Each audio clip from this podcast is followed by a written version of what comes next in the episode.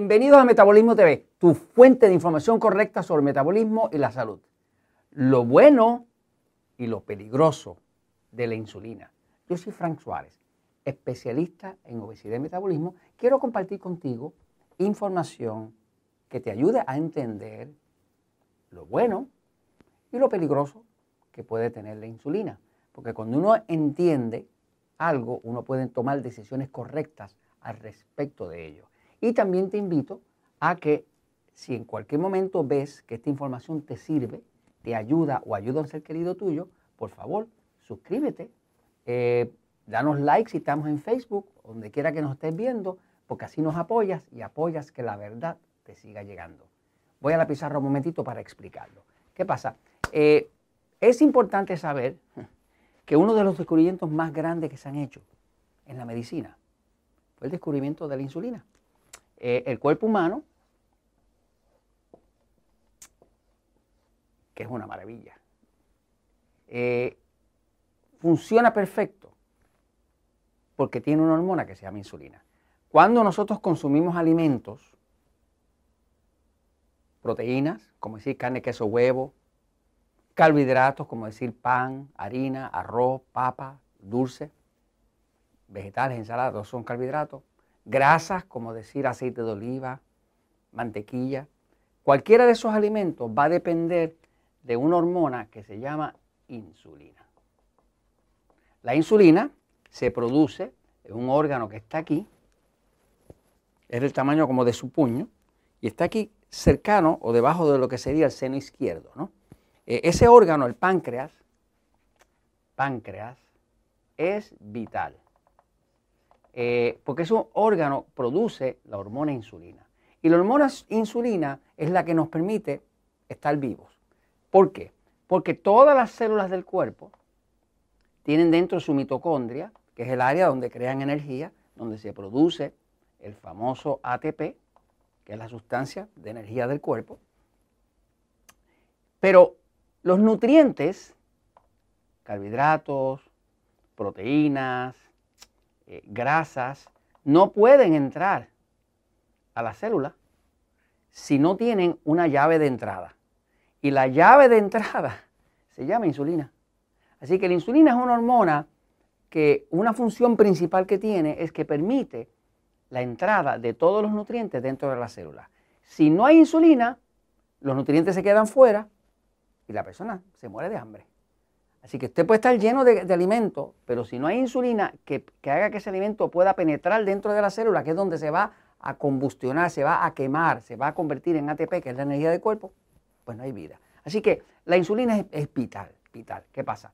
Eh, uno de los descubrimientos más grandes que hizo la medicina fue que en el año 1921 eh, el profesor eh, Frederick Banting y su compañero, el doctor eh, John McLeod, de la Universidad de Toronto, en Canadá, estuvieron haciendo investigaciones eh, y estaban investigando eh, el páncreas de un perro.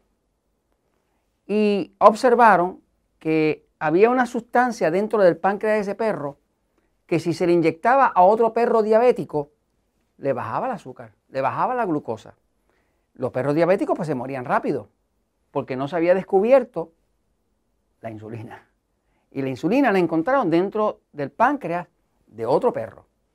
Le sacaron esa sustancia que no sabían lo que era en ese momento, todavía no se había identificado, se le inyectaron al otro perro diabético de momento le bajó la glucosa y le salvó la vida. Eh, poco más adelante había un niño de 14 años, y esta es la historia de la insulina que es fascinante, que eh, tenía una diabetes tan descontrolada que sus días de vida estaban contados y ellos pidieron permiso porque el niño iba a morir y consiguieron inyectarle insulina de perro a ese niño. Le salvaron la vida. Y ahí nació el descubrimiento de la insulina como medicación, como medicamento. Todos los animales, todos los humanos producimos insulina en el páncreas.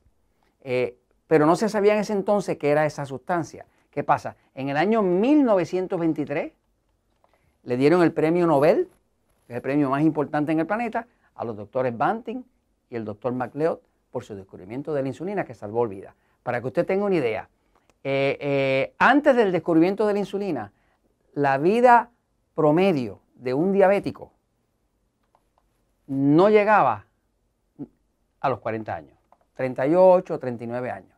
O sea que tener diabetes antes del descubrimiento de la insulina como medicamento, pues la gente se moría 40 años o menos.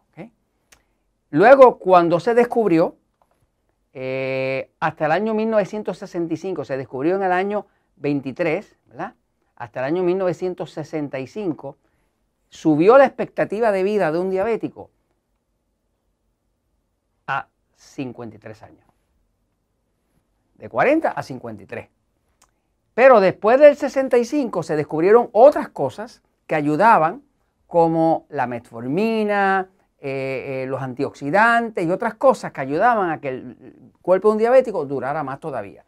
Y se logró subir, por ejemplo, la vida de un diabético tipo 1, que son los que menos duran, ya mismo lo voy a explicar por qué, se logró subir la expectativa a 68 años.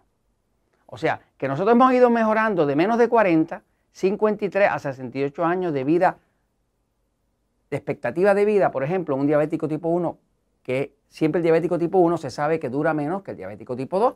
¿Qué pasa? El diabético tipo 1 es el diabético que no produce insulina, que se la tiene que inyectar todo el tiempo. El diabético tipo 2 todavía produce alguna insulina y tiene cierta capacidad de recuperarse, aunque tenga que poner alguna insulina adicional. Pero los diabéticos que menos dudan son los diabéticos tipo 1, porque eh, eh, inclusive un estudio que dice a los diabéticos tipo 1 que dependen de inyectarse insulina, se les reduce la expectativa de vida unos 20 años al diabético tipo 1 son los que tienen que inyectarse insulina. Eh, la conclusión, esta fue la conclusión de un estudio que se hizo por 30 años de la Universidad de Pittsburgh, que se publicó en el año 2012. El estudio se llama eh, eh, Mejorando la expectativa de vida de los diabéticos tipo 1 y lo dirigió el doctor Miller. Ahora, lo que podemos aprender de todo esto es que la insulina es muy útil porque extiende la vida. Pero hay otra cosa que debe usted saber, que hay un lado peligroso de la insulina. Y es que se ha descubierto que mientras más insulina tenga que usar un diabético, menos años dura. O sea, que si bien es verdad que la insulina le extiende la vida al diabético, porque ahora tiene una forma de reducir la, glucosa, que, que, es muy dañina, que es destructiva del cuerpo, también se ha descubierto que hay una relación inversa entre cuánta insulina se inyecta un diabético y cuánto dura. En otras palabras, que un diabético, por ejemplo, yo tengo un hijo diabético tipo 1, mi hijo en un momento usaba 120 unidades de insulina al día, entre Lantus y otras, ¿no? Diabético tipo 1, o sea, no produce su cuerpo insulina, así que tiene que inyectársela, ¿no? Logramos en un momento, bajando los carbohidratos, haciendo una dieta tipo dieta 3x1, eliminando los alimentos agresores, que ese es un tema que usted puede aprender en metabolismo, hay ciertos alimentos que agreden al cuerpo y disparan el azúcar, ¿no? Como el maíz, como el pan y demás. Pero usted tiene que averiguarlo con un glucómetro, ¿no?